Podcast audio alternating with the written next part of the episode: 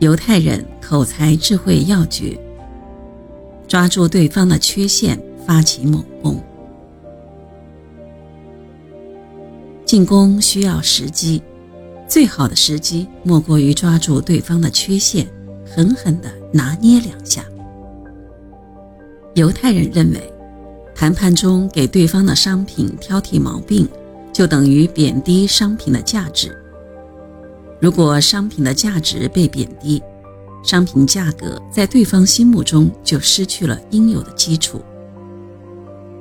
因此，谈判讨价还价时，如果能将对方的商品挑出一大堆毛病来，比如从商品的功能、质量到商品的款式、色泽等方面挑不足，这样就等于向对方声明：“瞧你的商品多次。”对方的要价就会成为空中楼阁了。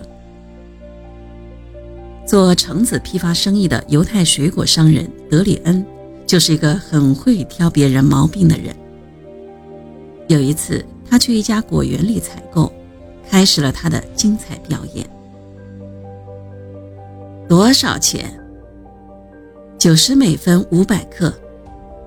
整筐卖多少钱？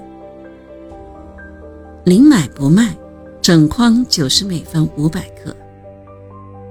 卖主仍然坚持不让，德里恩却不急于还价，而是不慌不忙地打开筐盖。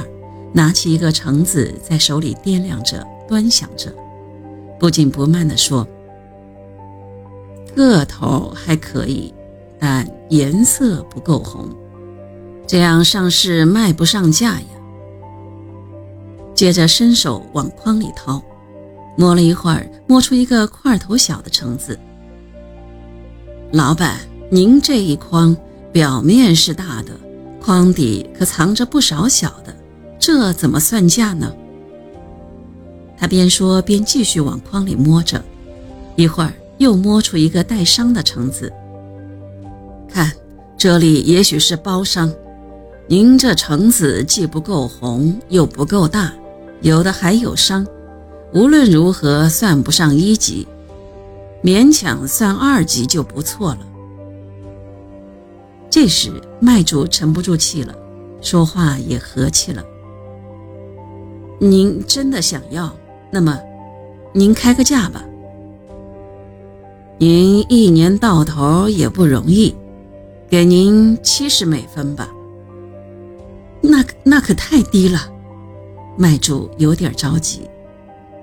您再添点儿吧，我就指望这些橙子过日子呢。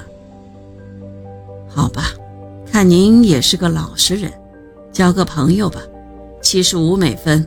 我全要了。双方终于成交了。在谈判中，每个精明的谈判者都不会放过这些对自己有利的公式，但是在证明对方的缺点时，则需要拿出铁一般的证据，让事实替你说话，这样就可以最大限度地获得成功。这种进攻话术在谈判中应用很广。每个聪明的谈判高手都不会放过这样的机会。